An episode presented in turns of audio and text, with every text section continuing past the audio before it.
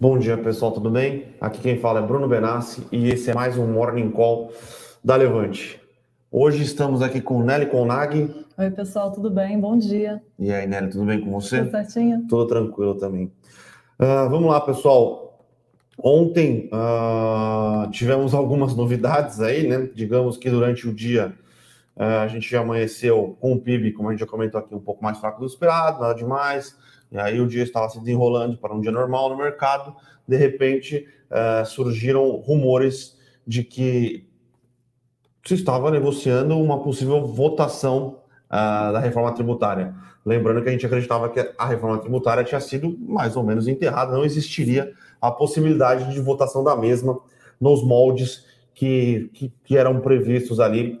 Lembrando que o governo apresentou a primeira a, a, a ideia de reforma no final de junho, o deputado, eu esqueci o primeiro nome dele, o Sabino, veio com uma proposta, uh, tentou, tentou se tem, começar a votação no começo do mês de agosto. Uh, essa votação foi, foi deixada de lado. Uh, e aí ontem, depois de muita negociação, uh, o Arthur Lira botou, botou para votação no Congresso. E, por incrível que pareça,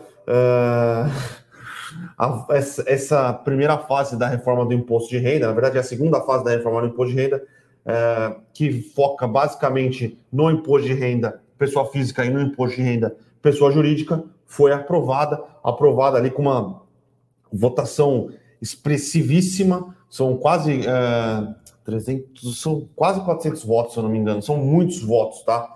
É, e foi aprovada. Então, é, a reforma que no, os pontos da reforma, tá? É, ele aumenta a faixa de isenção de imposto de renda para a pessoa jurídica saindo de 1.800 para 2.500, tá? Uh, isso, uh, 398. Boa, Carlos, obrigado. Uh, isto é, soma para toda. É, como o imposto de renda é escalável, né? Isso soma, é, vai subindo para todas, a, todas as classes de renda. A gente tem a redução da, da tributação de imposto de renda, pessoa jurídica, uh, de 34 para 26, se eu não me engano. Deixa eu pegar os números aqui direitinho, tá, pessoal? Eu tinha isso de cabeça aqui, mas eu esqueci. Uh, de 34 para 26, se eu não me engano. Uh, na proposta original do Sabino, essa redução era maior, é, acho que era para 24 ou 22. Então, a redução que veio foi uma redução um pouco menor, uh, de 34% para 26%. A do Sabino era para 22% ou 20%. E a redução de um ponto percentual uh, do, do, S, do CSLL, né, que é Contribuição Social sobre o Lucro Líquido, sai caindo de 9% para 8%. Então, uh, é uma reforma que a gente já falou aqui é, muitas vezes. É uma reforma ruim, é uma reforma que não muda a complexidade tributária do sistema, é uma reforma é, que teve 400, 398 votos, então votou-se tanto oposição como uh, apoiadores do governo. Uh, tem muito que falar dessa reforma, tá, pessoal? É uma reforma uh, que é um troféu para o Arthur Lira.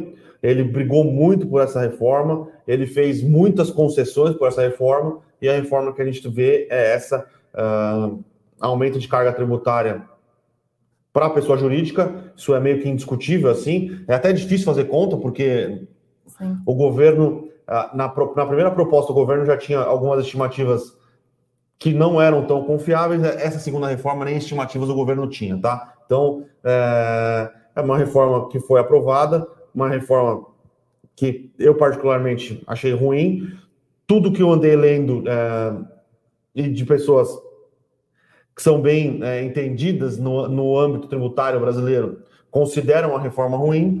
Vamos ver, hoje a gente ainda tem alguns destaques, são vários destaques para ser votado, inclusive um dos destaques é para a diminuição da alíquota do, do, de, de, imposto de renda sobre do imposto sobre dividendos para cair de 20 para 15. Uh, mas é isso, existe, uh, existiram algumas classes que foram uh, bem é, privilegiadas com essa reforma, então é, se você tem uma microempresa ou se tem uma empresa que fatura menos que 4,8 é, milhões de reais por ano, a sua isenção de imposto de renda sobre dividendos continua é, garantida. Então, quem ganha mais de R$ 2.500 de salário mínimo paga imposto. Você profissional liberal ou que tem uma empresa um pouco melhor e distribui dividendos mensalmente aí, você não pagará. Então, parece que alguns grupos de poderes organizados é, fizeram um lobby político aí e a reforma acabou sendo aprovada com algumas benesses é, e aumentando a carga tributária. Tá? Basicamente, essa é, eu acho que é o, o, do jeito que está agora. Essa é, é, é, o que a gente pode dizer da reforma tributária que foi aprovada ontem. Ainda tem destaques, tem uma segunda votação e tem que ir para o Senado. Lembrando que a situação do governo no Senado não está das melhores. O governo tinha aprovado uma mini reforma é, trabalhista na Câmara alguns na metade de agosto, se eu não me engano, no começo de agosto, essa reforma é, tomou uma lavada no Senado e não, não foi aprovada, tá? Então, é, vamos ver como vai ser a tramitação dessa reforma, dessa reforma tributária no Senado. Acho difícil, apesar de que durante no começo da semana é, o Pacheco e o Lira estavam discutindo exatamente a reforma tributária, como eles poderiam fazer. Acho difícil os senadores seguirem em frente com a reforma tributária do jeito que está, tá? Então. Uh... Perfeito, Bruno. Complicado. Eu acho que o consenso no fim do dia é que das reformas que o Brasil precisa para normalizar a problemática de isolamento de preços e todo o manicômio fiscal que a gente tem hoje aqui no país, essa reforma ela fica muito aquém. Sim. Ela não, não resolve nossos problemas. No... É, o, não resolve nossos problemas de curto prazo. E lembrando. Não resolve nossos problemas de curto prazo, não também contribui muito para os de longo prazo. Sim. Ficou muito aquém das expectativas. Alguma, vitó alguma vitória para o Lira, como, como o Bruno pontuou, mas nada que a gente considere bom. Considere bom para o país como um todo. Sim, e, e, lembrando, né, pessoal, muitas, muita coisa de, de reforma que é mal feita, que é mal planejada, acaba virando precatório lá na frente. Sim. Então, a gente, não, a gente tem dificuldades de entender porque os precatórios no Brasil têm aumentado uma quantidade tão acelerada nos últimos anos. É reforma mal feita, é, coisas que abrem interpretação para a Receita Federal, a Receita Federal cobra é, algo que tá um pouco. É, dá aquela empurradinha ali para aumentar a arrecadação, e aí o contribuinte entra é, com pedidos, só vai para o STF, vira precatório, aí o governo tem que pagar. Então, a má calibragem e a má criação de leis no Brasil é um dos pontos que possibilitam tantos precatórios serem criados. É, lembrando que hoje boa parte dos precatórios e boa parte do, das brigas judiciais envolvendo Estado e seja empresa, seja cidadãos, envolvem a seara tributária, né? Então, é isso. Ah, e uma coisa que é interessante lembrar, que a tributação, se for aprovada nesse exercício fiscal, vale para o ano que vem. Então, se você gerou lucro no ano de 2021, você já vai pagar imposto sobre dividendos no ano de 2022, tá? Então, é, é, é outra coisa que eu acho que é um pouco é, complexa. A, a, questão tributária no Brasil é muito complexa e acredito que nos próximos anos a gente ainda deve ver outras reformas. Sim. Se para realmente resolver o problema, os problemas que a gente vê no país, acho que a gente deve, em outros mandatos, mais para frente, ver algumas outras que Vamos esperar que se assemelhem mais a uma PEC 45, algumas coisas que resolvam problemas mais estruturais no país do que algumas que só pontuem problemas de curto prazo. Vamos torcer para isso. Vamos torcer para isso. Falar um pouquinho de equities agora? Vamos, podemos falar só, só, só duas claro. coisas rapidinho antes de. Desculpa claro. até te cortar, Nelly. Imagina, a gente teve Jobless Claim nos Estados Unidos, né? Que são pedidos é, de auxílio-desemprego hoje pela manhã, 340 mil é, pedidos menor número de pedidos é, desde o começo da pandemia nos Estados Unidos, porém, esse é o ponto positivo, tá? Porém, o ponto negativo é que 340 mil é, pedidos de desemprego numa economia que, na, em teoria, se recuperou é, do que da crise provocada pela pandemia do, do, do Covid-19 é bastante, tá? Pré-Covid, esse número girava em torno de 200 mil é, pedidos de emprego semanais, então 340 é um número é, alto ainda, tá? Então, positivo, porque é o menor número é, desde o início da pandemia do Covid, porém ainda acho que o, o, a quantidade de pedidos de seguro-desemprego nos Estados Unidos continua um pouco elevada, tá? Uh, lembrando que amanhã, pessoal, amanhã tem os dados do payroll nos Estados Unidos, que é o dado de emprego mais aguardado aí.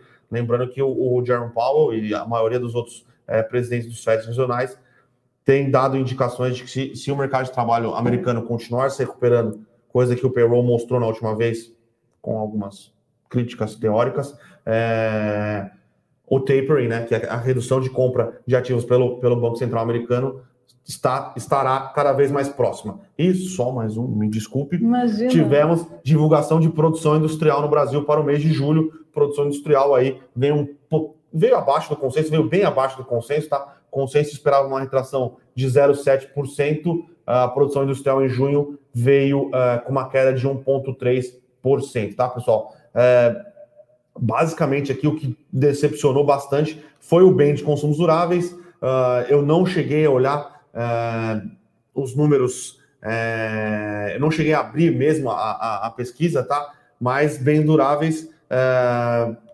faz sentido uma parte dessas quedas, porque a, a cadeia industrial está bastante afetada por causa de problemas em, na, na, cadeia logística, né? A gente tem visto isso no mundo inteiro e faz sentido um pouco dessa uma redução cada vez maior do número de consumos de, de bem duráveis, porque, pessoal, todo mundo já comprou uma geladeira, na verdade, todo mundo não, né, pessoal? Quem teve condições uh, de comprar uma geladeira, trocou geladeira, trocou de fogão, trocou de TV, então a tendência é que esse, é, é, essa parte é, continue diminuindo mês a mês, né? Ninguém compra duas geladeiras, ninguém compra duas TVs, ninguém compra dois sofás, então uh, Acho que faz sentido, tá? Eu vou abrir melhor depois para dar, dar uma olhada mais profunda nos números. É, foi um pouco decepcionante, mas eu acho que tem um efeito é, carrego aí de que muita gente já trocou de, de, seus bens duráveis, a maior parte dos seus bens duráveis, e tem uma questão envolvendo aí gargalos na, na cadeia de logística e produtiva, tá? Então, me desculpe, Nelly. Imagina, pontos super importantes citados pelo Bruno. Então, para a gente começar o dia bem informado nessa parte macro e política. Falando um pouquinho agora sobre o cenário corporativo, a gente começa falando da antecipação das linhas de transmissão da Taesa. Então, eu vou entrar um pouquinho no detalhe sobre como foi feita essa antecipação, mas, em suma, é, dado o cenário que a gente se encontra hoje, risco de racionamento ainda um pouco provável, baixo nível de pluviosidade, de chuvas e toda a situação que a gente se encontra, a antecipação de uma linha de transmissão é muito bem-vinda, porque Sim. ela aumenta a escoação, o escoamento, desculpa, o escoamento entre, entre regiões, é, o escoamento de energia entre regiões no país. Então, é, no cenário que a gente se encontra, é muito bem-vindo. Então, isso deve, isso já deve se refletir positivamente para a Taesa. Mas entrando um pouquinho nos detalhes dessa antecipação. Foi uma obra, é, se chama Projeto Janaúba, são 542 quilômetros de extensão da linha, conecta Bahia e Minas Gerais. Ela recebeu 950 milhões de reais investimentos e é, tem a capacidade de aumentar em cerca de 1.600 megawatts o intercâmbio de energia entre as regiões. Então, no cenário que a gente se encontra, isso é visto de forma bastante positiva. A Taesa ainda tem cinco lotes de construção, que talvez ela tem todo o incentivo para antecipar essas linhas. E, além desse ponto de contribuir para o atual cenário, ela consegue também receber antecipado a sua RAP, Sim. a sua receita anual permitida. Então, que agora, entrando na operação, é, ela começa a receber os 213 milhões de reais. Deixa eu tirar uma dúvida, Nari. Existe algum bônus por Obviamente, pensando em valuation, faz sentido porque você você faz a antecipação, você faz a antecipação do fluxo claro. de caixa, é, mas existe algum bônus por parte do poder concedente pela antecipação ou não? Não, o que a gente pode, do poder concedente não, mas qual, é, qual é o ponto positivo disso? Quando você antecipa, o Bruno falou da parte do valuation, você antecipa o fluxo de caixa, então, portanto, você eleva o seu valor presente. Então, para quando você faz isso, você aumenta o valor da companhia tá. no fim do dia. Então, Não, essa é, a, essa é a visão que a gente tem. E, além disso, é, a companhia, além de ter antecipado em cinco, aproximadamente cinco meses essa, essa entrada em operação, ela ainda conseguiu fazer com uma redução de 18% dos investimentos embolsados relacionados ao orçado no leilão. Então, a antecipação ela foi muito bem feita, porque além de conseguir antecipar, ela conseguiu fazer com investimentos men menor do que o estimado quando foi orçado no leilão, e isso vai gerar uma antecipação de fluxo de caixa para ela. Então, soma-se tudo isso Sim. ao cenário que a gente se encontra, que tudo que a gente puder para conectar regiões para melhorar o escoamento de energia é muito bem-vindo. Inclusive, essa é a principal diferença que a gente tem da crise hidrológica hoje versus a de 2001. De 2001, a gente não tinha o marco do o marco o marco da energia elétrica que foi em 2004, que aconteceu justamente por causa da, da crise que a gente teve em 2001 e do, da toda a situação do racionamento de energia. É, aquele ano foi muito simbólico para ver os investimentos que eram necessários, tanto em novas, novas fontes para fontes geradoras de energia, como também uma, uma modernização da malha de escoamento. Então, isso é um pouco o que diferencia essas duas crises. Então, no cenário que a gente vive, muito bem-vinda essa, essa antecipação da Taesa. Inclusive, a Alupar é outra companhia que já anunciou a antecipação de projetos, então, ao todo, ela vai anunciar, ela vai antecipar três projetos que vão ser 975 quilômetros em linha, vai conectar Bahia e Espírito Santo. Então, as companhias que conseguem fazer esse movimento agora, acho que elas estão se antecipando para fazer esse, para seguir com esse. Então, a nossa expectativa para a Taesa é um impacto positivo no preço das ações, ainda que marginal, porque dada todos os projetos que a Taesa tem em linhas uhum. de transmissão, esse é uma magnitude um pouco menor. Então, a expectativa de impacto no preço da ação vai ser comparativamente menor, sim, sim. mas não, não, não deixa de ser benéfico ao cenário que a gente se encontra. Pode jogar um pouquinho contra a Taesa, talvez no pregão de hoje, a questão dos dividendos. Né? Lembrando ah, que a Taesa é uma grandíssima sim. distribuidora de dividendos, então uh, acho que até, até por isso que a Taesa aqui está recuando, está recuando 0,4%, a bolsa está caindo quase 1%, então caindo menos do que a bolsa. Caindo menos do que a bolsa já, dá, já tem um bom sinal, mas acho que o que pesa principalmente é o ponto que a gente falou. A Taesa é muito grande. Sim. Essa entrada de operação é uma linha pequena em comparação a todas as linhas que a Taesa tem. Marginalmente contribui para a situação que a gente se encontra, mas, claro, comparativamente, é, a gente não espera que dê que por reação só com esse anúncio, mas um ponto positivo é que isso pode estimular outras companhias, como tem feito com a Lupar, é, a, entrar, a antecipar. É impressionante sua... como a Taesa ela é eficiente, né? Normalmente, ela, ela normalmente a Taesa é TR, TR, a transmissora paulista, né? Que é TRLP4, TRLP, é isso, isso. que é a ExaCetep, né? Era transmissoras paulistas, agora virou ExaCetep. Elas normalmente cons conseguem adiantar o, as suas construções, obviamente, algum. Estamos falando aqui na média, né? E elas conseguem é, otimizar a questão de capex, né? Então é, é são, são empresas Só muito em cinco meses antes e com um valor menor do que o orçado, acho que mostra um pouco essa capacidade da essa capacidade de entrega da Taesa. Então, com todos esses problemas já citados, ainda continua sendo uma companhia forte, e resiliente, ainda mais no cenário que a gente se encontra.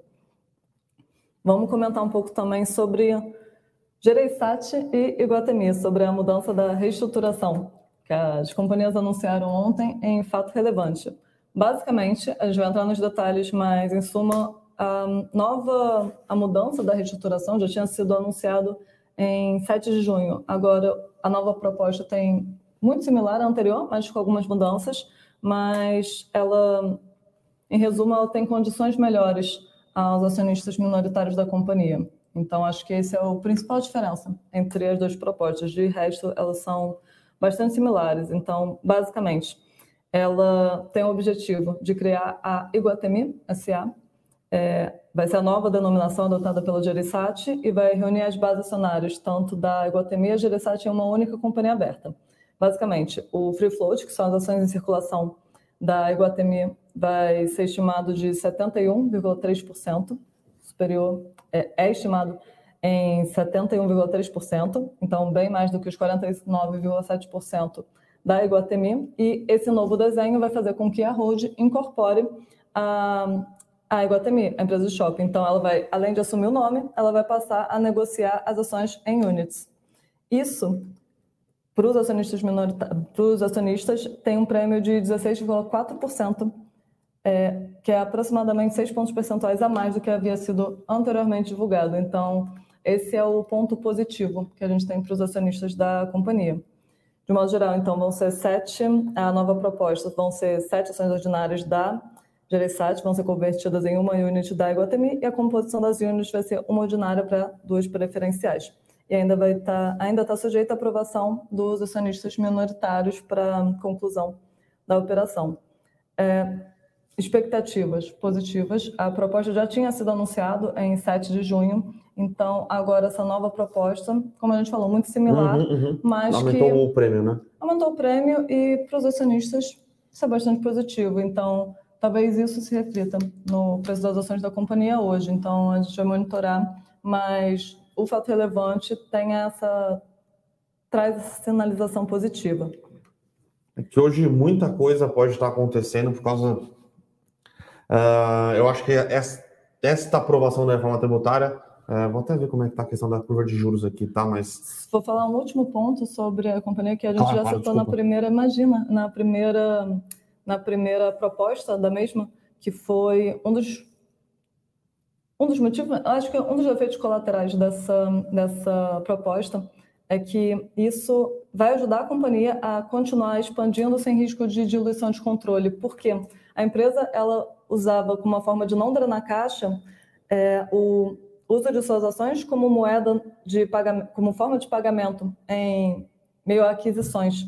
Então isso drenar, isso diminuía Diluía. muito, isso diluía muito a companhia. Então essa reestruturação que elas estão propondo vai ser uma forma de diminuir esse risco de diluição de controle. Então, isso também é bastante positivo para a companhia.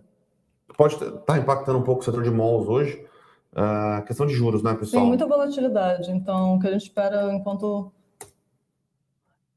o setor como um todo é muito é muito é muito sensível à variável dos juros. Sim, então, sim. toda vez Nossa, que a gente tem tá apanhando, algumas, tá? algum estresse na curva, a gente espera um pouco mais de volatilidade, o que é comum. É. O setor inteiro está caindo aqui, inclusive a Gereissat, na verdade a Iguatemi é que menos cai, tá? Então, é, essa reforma aí parece que vai custar caro.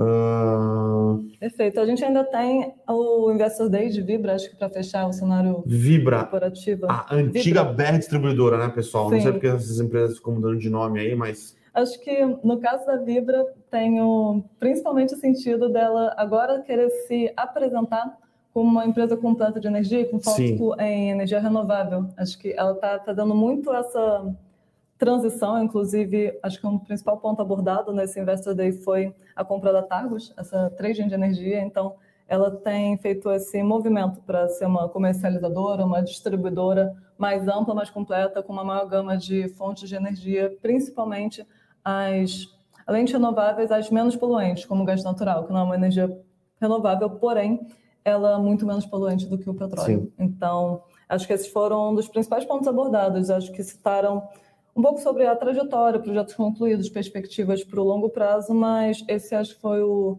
enfoque de todo o Investor Day, falar com uma companhia, e essa mudança de nome é muito simbólica, se posicionando como uma empresa de energia, foco mais em ESG. Sim, é, só, só lembrando, e foi, foi, foi até tema do, do, do Investor Day de ontem, né, uh, que muitos...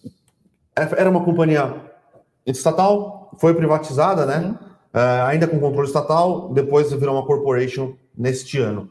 É, muito, boa parte do ganho de eficiência do enxugamento da operação, né, é, já já já já está dado, já não tem mais muito. É, o pessoal costuma falar hanging fruits, né, que são é, coisas, opcionalidades fáceis de tirar, né. Então, a diminuição, é, programa de PDV, é, algumas melhorias operacionais e ganhos de eficiência. Então, tudo isso é, já foi entregue pela companhia. A companhia operava ali mais ou menos com um EBITDA de 60, é, 60 uh, reais por metro cúbico, né? Se eu não me engano. Sim, de uh, 60, 70 foi para mais de 100. Então agora está mais de 100. Então, esse só foi o Perfeito, raspar o tacho, né? Isso foi fácil. Perfeito. Foi, acho que toda, todo o Investor Day também foi para mostrar como essas, essas melhorias de eficiência operacional, então é a privatização da companhia, que aumentou a autonomia da sua gestão, a remodelação dos seus contratos de comercialização, a redução de sua equipe, como tudo isso contribuiu para melhorar a sua margem EBITDA. Então, acho que hum, esse foi o core da. É, agora, os call, agora a melhoria de margem, ou ganho de eficiência, ou ganho de rentabilidade, vai vir dessas novas estratégias. Então, é comprar targos, a joint venture que ela fez com a Cooper Sucar, a joint venture que ela tem com Americanas para tocar as lojas de, de conveniência que estão nos shoppings.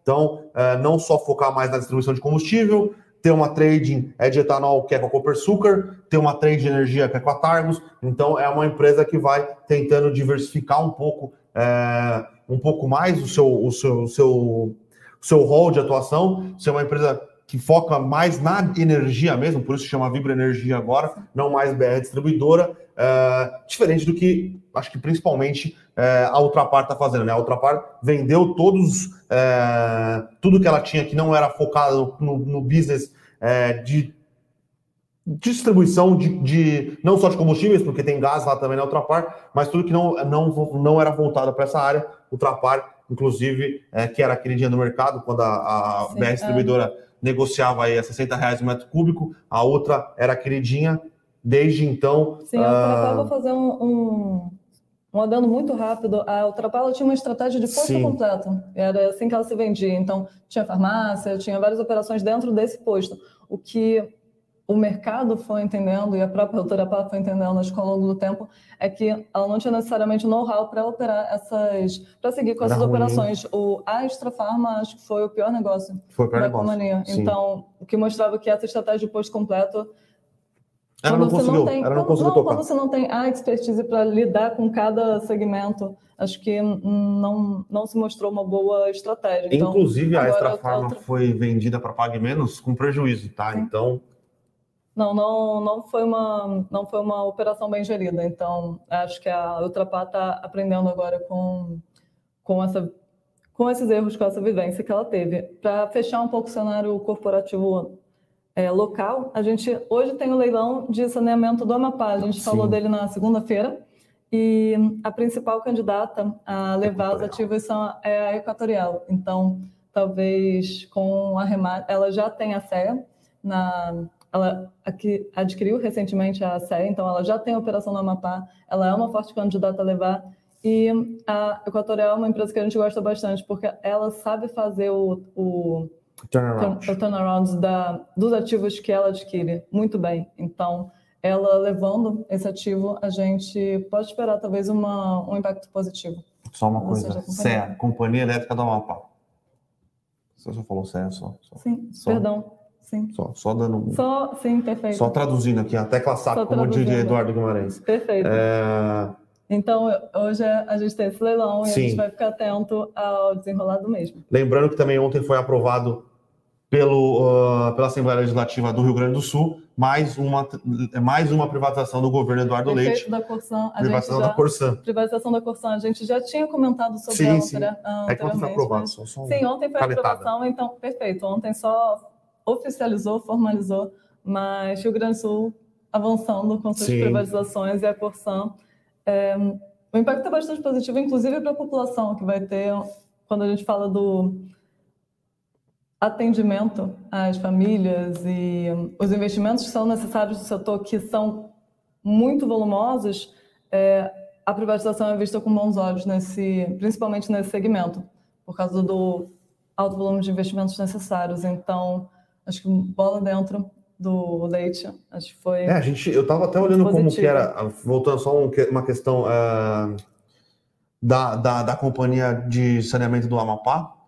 Os números de água tratada e esgoto são muito baixos. Se eu não me engano, esgoto é só para 7% da população e água tratada é algo em torno de menos de 40%. Saneamento, então é... no, saneamento no Brasil é muito problemático. Acho que esse foi o principal ponto que motivou o marco legal de saneamento, porque é um setor que necessita muito, de muitos investimentos, muitos, que o governo não conseguiria suprir sozinho. Então, o marco legal foi justamente para atrair esses investidores, porque até pela questão de você conseguir entregar uma melhor condição, a melhor condição, melhor atendimento às famílias. Então, Sim. porque hoje a gente tem, inclusive tem um dado, eu não vou me lembrar o número de cabeça, mas você levar água de uma região a outra, as empresas privadas elas têm se mostrado muito mais eficientes em não ter essa perda no caminho. Então, isso é melhor para as famílias, porque quando você não tem essa perda, você consegue até baratear no fim do dia esse, essa entrega. Então, é, foi uma formalização ontem, mas vista com muitos bons olhos. Sim. Vamos às perguntas, então. Perfeito. Pessoal aqui aproveitando aqui fazer perguntas de fundos imobiliários. Uh, o Nilson aqui perguntando do TRX F11. Eu só não me lembro o nome do fundo, mas eu acho que é TRX Real Estate, né? É isso. É o fundo da, da, da TRX que basicamente hoje é um fundo é, que eu diria que é um renda urbana. É, é basicamente um fundo de renda urbana com lojas locadas aí principalmente para o açaí, para o pão de açúcar. Ele tem mais algumas lojas, deixa eu até ver aqui. Uh, ele tem açaí, pão de açúcar é a maioria das lojas, mas ele tem alguma coisa para o extra, não deixa de ser pão de açúcar. E ele tem Big, é isso, eu estava tentando lembrar, mas são pouco, é uma participação pequena do Big e uma participação pequena uh, de uma empresa que, se eu não me engano, é de material de construção. Mas basicamente é isso, tá? Então é centro de distribuição da Sodimac é, loja e um centro de distribuição da Camil.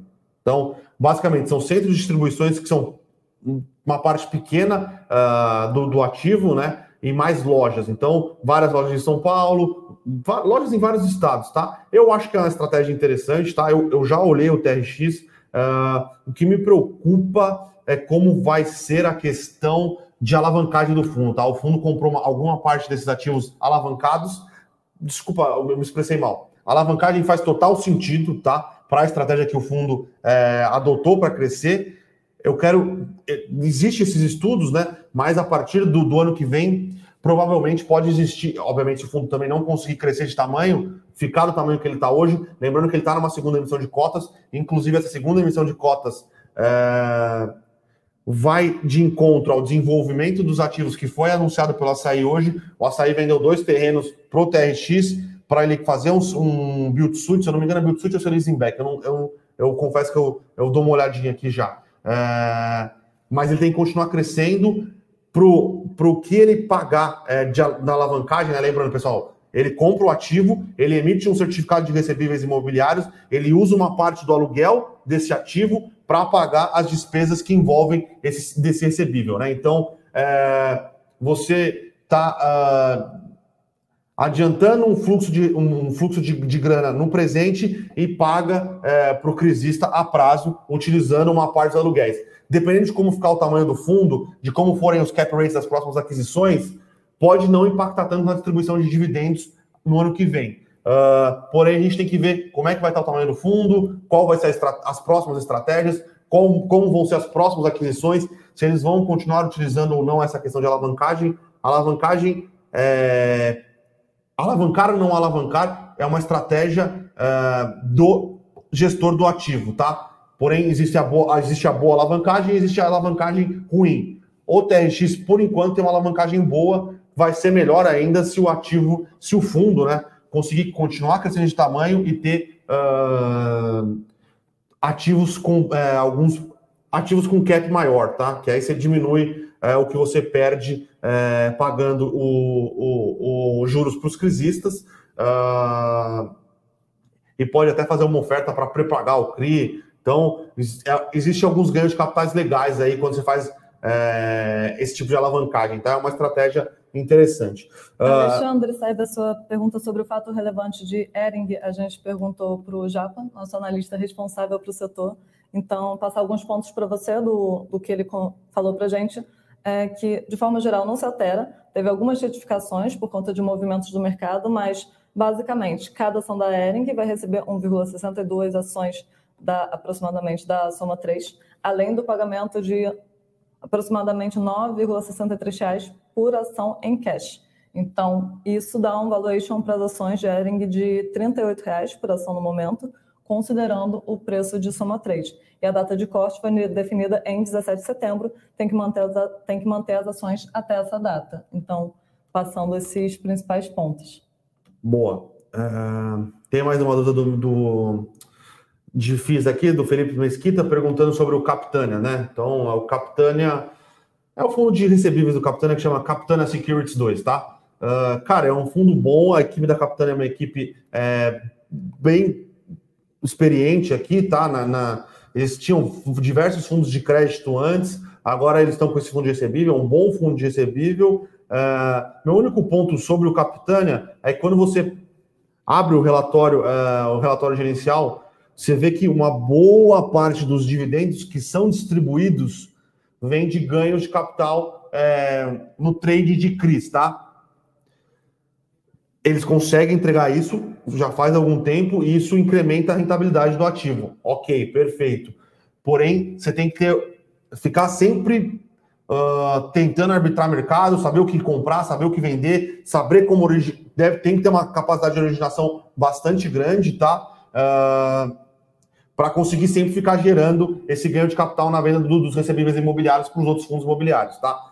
Uh, é um fundo bom, porém, particularmente para uma estratégia de investimento em fundos de recebíveis, eu prefiro um que tenha uh, seja um pouco mais passivo na questão de tradings, tá? Então, uh, eu acho que ficar fazendo muito trading para gerar resultado, é, para distribuir, pode ser que, você pegue uma maré ruim aí, fique dois, três, quatro meses sem conseguir é, girar muito sua carteira, você vai diminuir uh, os seus dividendos distribuídos para os seus, seus cotistas, e como todo mundo sabe, pessoal, não é novidade, fundo de investimento imobiliário no Brasil é um instrumento de renda, cotista quer renda. Essa diminuição de renda, caso ele tenha alguns meses é, um pouco mais difíceis aí nessa, nesse giro de carteira, pode acabar impactando um pouco na cota, tá?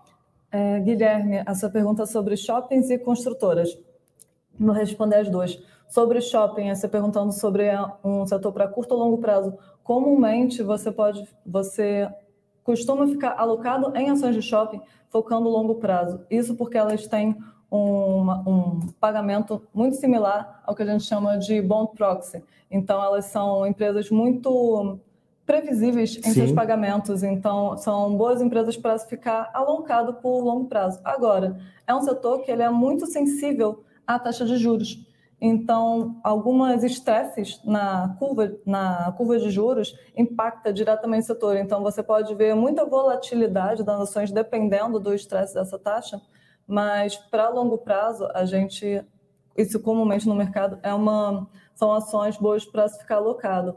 Falar um ponto interessante sobre o setor de shoppings. A gente está vendo movimentos muito voláteis para o setor atualmente, dado todo o estresse envolvendo a taxa de juros por conta de principalmente risco fiscal, risco fiscal, todo o embrólio envolvendo os precatórios, financiamento, determinação do valor do Bolsa Família, isso tudo tem estressado muito a, o nosso risco fiscal e, consequentemente, a taxa de juros.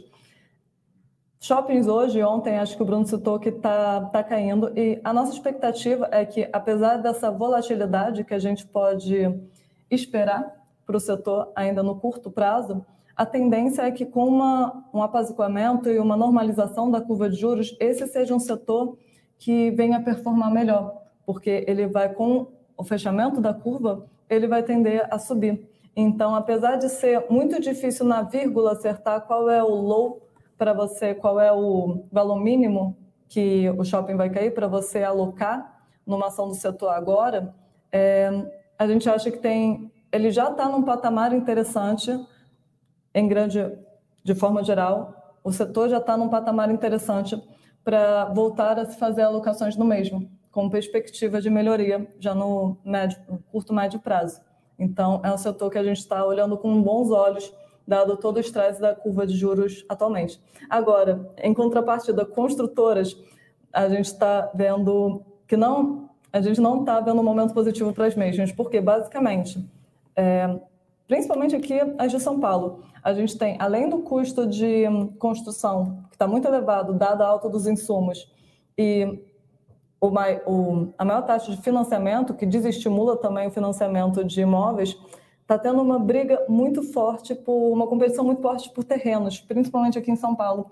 Então, esses fatores a gente vê muito de forma mais negativa para o setor. Então, agora não é um setor que a gente está olhando com os bons uhum. olhos, não é um setor que a gente está fazendo recomendações. Acho que tem que esperar um pouco até normalizar a situação, ver como é que vai, como é que vai se comportar no médio prazo, para a gente voltar a ter uma perspectiva pro, positiva para o mesmo. Por agora, a gente não não está recomendando.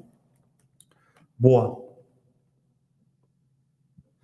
O César aqui, o Carlos Alberto, na verdade, Carlos Alberto Silva perguntando, Bruno, acho que a taxação de dividendos já está precificada na bolsa, concorda? Carlos, cara, sinceramente eu acho que não, tá? O mercado tinha desacreditado um pouco que era possível aprovar essa reforma uh, ou se fosse aprovar algum tipo de reforma tributária, seria uma reforma diferente, tá? Você pode ver aqui hoje a Bolsa reagindo bastante mal, é, cai no 1,30 aqui, tá? Então, voltando, se não me engano, está bem próximo dos lows ali do começo de agosto. Deixa eu ver aqui. É, o low foi quase no 115 ali lá por dia 14 de agosto. Então, é, 116 na verdade. Então, parece que o mercado não gostou muito é, dessa reforma tributária.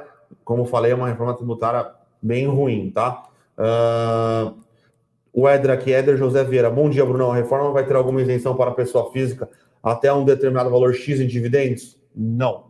Uh, se você tiver uma MEI uh, ou uma, uma empresa no Simples que fatura até 4,8 milhões de reais, você tem uh, isenção de dividendos se você distribuir 20 mil reais por mês, tá? É, mais para dividendos recebidos, recebidos de companhias abertas, sem dividendos. Quer dizer, sem isenção de dividendos, né? Então, uh, pagando dividendos, pagando imposto sobre dividendos em qualquer recurso que você vai ganhar, tá? Então, o Flávio aqui perguntando uh, se houve duas vendas de terrenos do açaí por 134 milhões, é positivo para a companhia. Flávio, cara, uh, não é, é, bem pequeno em relação ao, ao, tamanho do market cap da empresa, né? Porém, a estratégia que o açaí tem adotado aí para continuar expandindo suas operações, tá? Então, uh, ele ou faz contratos de build-suit direto, né? Em que o empreendedor tem que ir atrás do terreno, aprovar com, com, com açaí, o açaí e o, esse desenvolvedor ele vai atrás e desenvolve o imóvel, ou ele já tem o imóvel, ele vende é, para um, desenvolvedor, e o desenvolvedor constrói para ele uh, as novas lojas, tá? É uma estratégia interessante, é uma estratégia que torna a companhia um pouco mais leve em ativos, né? Uh, e, e, parece fazer sentido é, até pela velocidade que o açaí tem crescido, tá? É muito difícil tocar tanta, tantas obras dentro da, da do, do, dentro da companhia. Uh, é mais fácil você terceirizar a construção e você paga um aluguel, por isso, num período de tempo é, delimitado, vai ser o aluguel pago por TRX, né? Então, a gente gosta dessa estratégia que o, que o açaí é, adota, tá? É, Doutor Filgood, muito obrigada pelo, pela mensagem. Sobre a tributação de dividendos em elétricas, acho que o Bruno vai falar com mais propriedade sobre a parte do, de como afeta o, o DRE da companhia, mas tem uma compensação quando você faz tributação de dividendos no, no, no balanço da no, no, na conta da companhia, certo? Então, ele em si não acho que afeta tanto a empresa. Agora, um efeito colateral dessa tributação de dividendos que eu vejo é as, as empresas de energia, principalmente as transmissoras, que têm um fluxo de caixa muito previsível, elas são queridinhas das pessoas físicas para a compra das ações, justamente visando os dividendos. Então, um efeito que eu tenho que pensar um pouco mais, na verdade, para o que eu tenho que pensar um pouco mais, mas o que eu acho que pode ser talvez um efeito colateral é com essa tributação de dividendos, talvez desestimular um pouco o, esse, essa compra nesse, nesse sentido. Então, mas isso seria mais um efeito colateral. Agora, dentro do DRE da companhia, dentro, do, dentro das contas dela, tem algumas compensações que não, não fazem isso, não fazem isso tão, esse ajuste tão expressivo. É, se você pensar do ponto de vista da empresa, não muda muita isso. coisa a tributação de, de dividendos, né? Uh, inclusive vai ter até uma redução uh, da alíquota de imposto de renda da pessoa jurídica. Porém, do investidor, atrapalha um pouco o valuation, porque normalmente empresas sim. que são grandes pagadoras de dividendos, como a Taesa... Mas como um efeito colateral, talvez se, desestimule sim. a compra, a vontade de fazer essa, essa aquisição de ações pelos investidores. É, e, e lembrando, né, Taesa, a Isa Cetep... A Lupar, tem muita concentração em transmissão, sim, são, empresas que geram muito caixa. Uh, talvez, talvez essas empresas possam começar a fazer programas de recompra, uh, mas no final das contas, essas empresas não têm muito o que fazer com caixas, né? Porque não é toda hora que tem uma, uma, uma, uma licitação nova ou um leilão novo. Isso. Então, a transmissora ela tem uma receita muito bem definida e um custo muito bem definido. Então, quando sobra caixa, a solução é fazer o pagamento de dividendos. Por isso que elas são queridinhas do mercado. Sim. Então, talvez esse seja um efeito colateral que a gente assista. Sim. Uh, o AJJ Atleta Investidor Bodybuilder perguntando se a AEGE é uma candidata forte para arrematar a Corzan. Acho que faria sentido. Eu vi uma matéria que a, a EGE ela venceu uma licitação em 2019 para fazer uma parceria pública-privada com a Corzan, então já tem essa. Já tem uma expertise. Já, já tem né? alguma expertise, sim, faria sentido. Acho que outras companhias de saneamento ainda entrariam no páreo. E outras empresas, acho que a gente está vendo uma, uma iniciativa de empresas que não são do setor de querer ingressar no mesmo. É o caso que a gente está vendo da Equatorial hoje mas para a EGE acho que faria sentido. Uhum. Uh, o pessoal perguntando se eu conheço o Deva 11, né, o fundo de, de recebíveis da Devan, da Asset.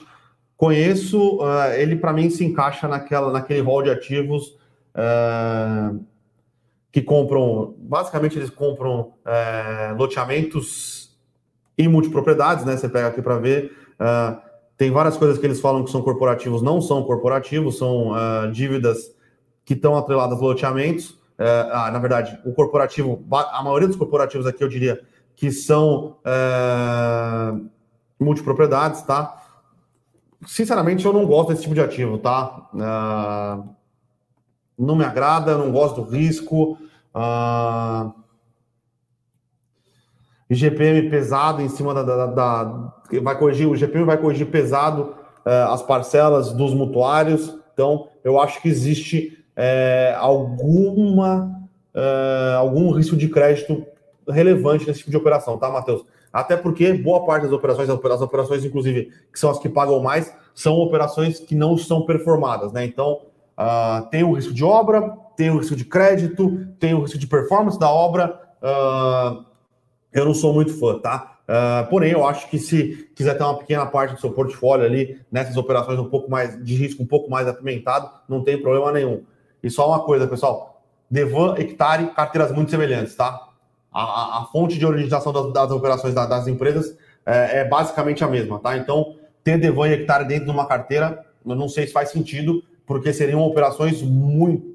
Seria quase um copy and paste na a, a maioria das operações, tá? Uh, o Matheus perguntando do novo feed de renda urbana da, da, da 20, o Vi. Puta, esse aqui é foda de tentar falar, hein? Tem que se falar, não dá, não dá para falar tipo um, de, um Deva, tem que ser V-I-U-R-11. Uhum. Matheus, esse ainda não olhei, tá? Eu vou dar, vou dar uma olhada nele uh, e comento para você no, o mais rápido possível, tá? Não, não, não cheguei a olhar. Uh, o Derivaldo aqui com uma pergunta que eu não posso responder, né? Derivaldo perguntando. Ah, não, não. Quantos fundos imobiliários? Tá? Eu pensei quais fundos? Desculpa, Derivaldo. São 12, tá? 12 mais uma posição de caixa. Ótimo. Pergunta do Júnior, acho que a gente já respondeu quando falou um pouco das elétricas. Se essa migração, acho que a gente veria como um efeito colateral, provavelmente. É, o mas... que eu acho que de elétricas é um pouco mais difícil. É... Na Sim, verdade, de, de, de, não, mas de transmissoras um pouco mais difícil, porque não tem muito onde elas alocarem capital. Agora, vale deve vir com um programa de recompra gigantesco. Uh, Cirela pode talvez usar o dinheiro para adiantar obras, programas de recompra. Então, vai, vai acabar impactando, é, mas a Vale nem era uma grande pagadora de dividendos. Na verdade, ela sempre pagou bons dividendos, ficou um tempo sem pagar dividendos, mas por ser uma empresa um pouco mais cíclica, ela também já tem uma. Uh, já, já não é uma empresa um cash call, né? É, não estava na expectativa, né? Agora para esse semestre já tem já tem uma expectativa mais elevada, né, sobre como que ela vai vai distribuir os dividendos dela. O Rodrigo aqui perguntando: pão de açúcar em baixa, com super desconto, sem previsão de melhora no resultado dos próximos tris.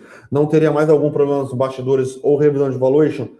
Uh, cara, eu acho, na verdade, esse trimestre foi um trimestre que apresentou um resultado na última linha ruim, porém apresentou um resultado com melhoras relevantes ali na, na, nas margens operacionais, tá? Então, o Pão de Açúcar e o Minuto Pão de Açúcar têm margens, é, inclusive, que foram melhores do que seu principal concorrente, que é o Carrefour. A última linha, realmente, eu concordo com você, que deixou a desejar. Uh, porém, foi uma ação que subiu bastante, né? Depois da cisão, obviamente, ela caiu de 68 para 17 reais, mais dos 17 reais para os 30, teve uma valorização relevante, chegou a bater 40, obviamente. É...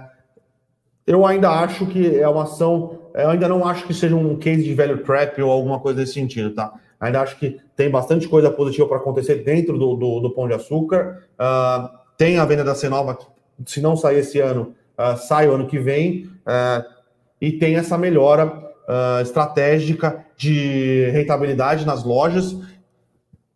Tem aí no problema do que fazer com a rede extra. Dizem que a rede extra vai virar um atacarejo como era o açaí. Parece que é a melhor saída. A rede extra realmente, eu acho que é o calcanhar de Aquiles da operação do Pão de Açúcar hoje. Existe a, rentabilidade, a boa rentabilidade que vem das operações do êxito na América Latina, sendo que eu acho difícil o Pão de Açúcar se livrar do êxito. O Pão de Açúcar pode se livrar da operação do êxito na Argentina, em vez da operação total, ou de alguma coisa envolvendo a parte de real estate é, que o êxito tem. Uh, e agora o Pão de Açúcar tem um parceiro para fazer a, a, questão de uh, de e-commerce dele. Ela tem, tem fechado uma parceria com o Mercado Livre, se eu não me engano. Tentou desenvolver interno, viu que não era tão fácil, viu que era cagada mesmo, não, não conseguiu desenvolver. Agora, com o Mercado Livre, é uma bela de uma parceria, pode é, agregar frutos para a companhia.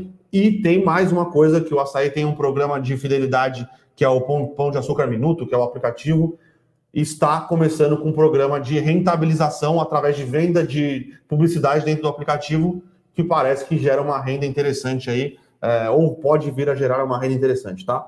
Uh... Silvio Soares perguntando por que Santos Brasil está sendo punida. Acho que não teve nenhuma notícia específica sobre a empresa.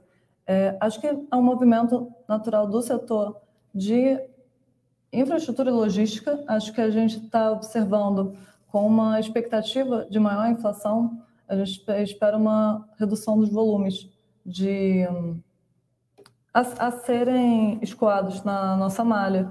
Então, isso talvez, é, acho que isso já é uma, um ponto que está impactando o rumo, isso talvez possa ser um efeito que esteja refletindo um pouco em Santos Brasil, uma vez que ela recebe esse volume e faz o transporte do mesmo. Então, talvez seja um efeito desse, desse, do que a gente está assistindo agora no setor logístico.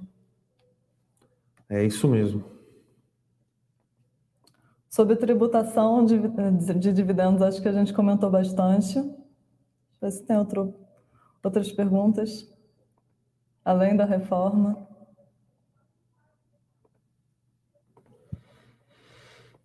O Márcio perguntando: 7 de setembro é feriado só no Ibovespa?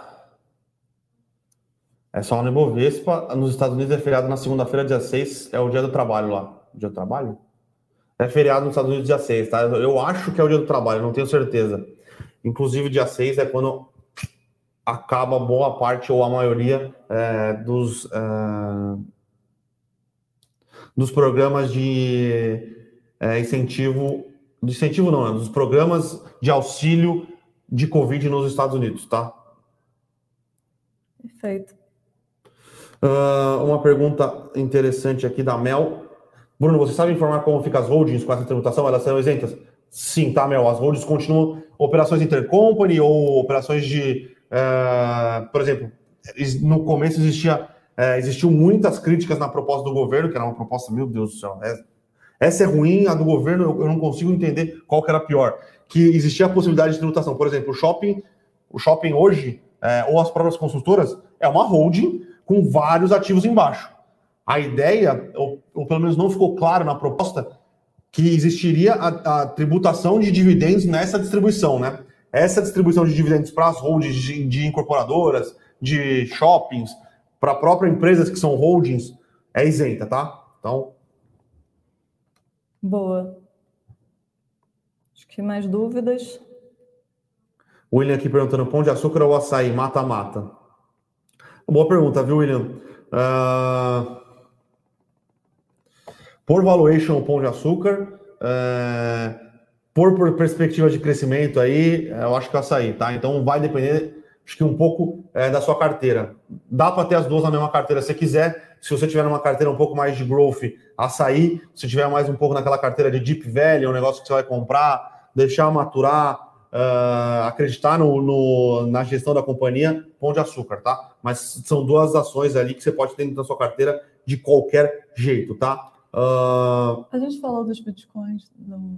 Exatamente, ia falar disso.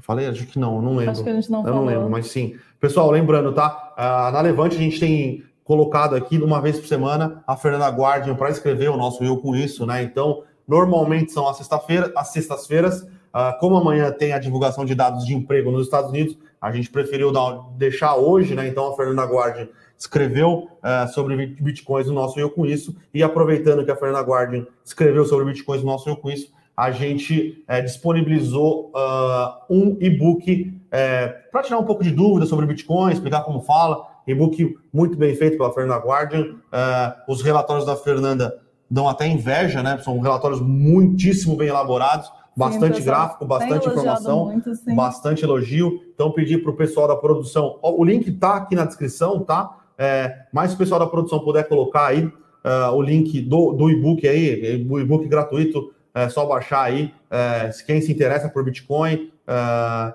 e eu vou, vou dar uma ousada aqui. Vou chamar a Fernanda, obviamente amanhã a gente não consegue, porque vai ser. é, a gente vai estar aqui discutindo a, a prévia dos empregos, no- como foi o resultado de emprego nos Estados Unidos. Ah, mas vou chamar ela aqui no, no, no Morning Call para ela vir fazer novamente uma apresentação aqui. Uma apresentação não, né? Mas para a gente bater um papo sobre como está o, o mercado de bitcoins, o que, que ela espera. Não, e tão- estando tão em voga, Sim, acho bem legal a gente trazer para trazer um pouco as perspectivas dela. Acho que é isso, então.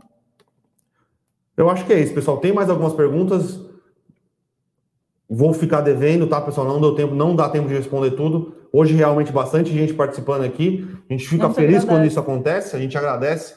Então, é, vai, só uma última aqui, acho- última, última, Claro, mas acho que última. acho, claro, O última. mata-mata. O mata-mata, sim. Mas acho que as principais sobre, principalmente a forma tributária, a gente Sim. conseguiu cobrir. A última aqui, Nelly.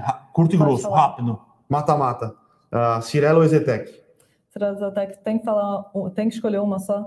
Acho que eu vou Você falar pode ficar em cima do muro nossa- que nem eu fiquei com o pão de açúcar e açaí. Eu vou falar do qual sempre foi mais a nossa queridinha, que é um pouco a, a gente sempre tendeu muito mais para Cirela. Acho que o momento não é tão não é tão propício às ações do setor, mas a gente sempre gostou muito da Cirela pela resiliência e pela por ela estar bem posicionada quando a gente fala em setor, quando a gente fala sobre os as problemáticas tanto para o setor de baixa renda quanto o setor de baixa renda que sofre com o aumento dos custos de construção, quanto o setor de alta renda, média renda, que sofre com o aumento da taxa de juros, uma vez que o de baixa renda tem esse, esse valor subsidiado, o financiamento subsidiado, quando a gente bota, mensura todos esses, esses pontos de forma conjunta, de forma geral, a gente sempre tem gostado mais de como a Cirela se comporta nesse agregado. Então, Ah, fazendo esse mata-mata. Vou responder a última, fazer. último mata-mata aqui do Diogo Claro. Mesquita. Palmeiras e Flamengo. É óbvio, né? Que é o Palmeiras, né, pessoal? Vamos. Pessoal, Flamengo aí, time, né? Sou não praticante. Então, Você é uma carioca não praticante. não praticante. Então, Flamenguista não praticante. É beleza, então, pessoal. Obrigado aí. Então, Tá, bom dia. Bom bons dia a todos. Lembrando que está aqui no link da descrição o relatório de criptomoedas de Bitcoin, né? Criptomoedas da Fernanda Guardian, nosso especialista em criptoativos. Me cobrem, traremos a Fernanda aqui para ah, um bate-papo sobre como está o mercado, o que, quais são as perspectivas dela. Isso, vai ser ótimo. Então, Obrigada, obrigado, bom pessoal. dia. Bom dia. Tchau, tchau.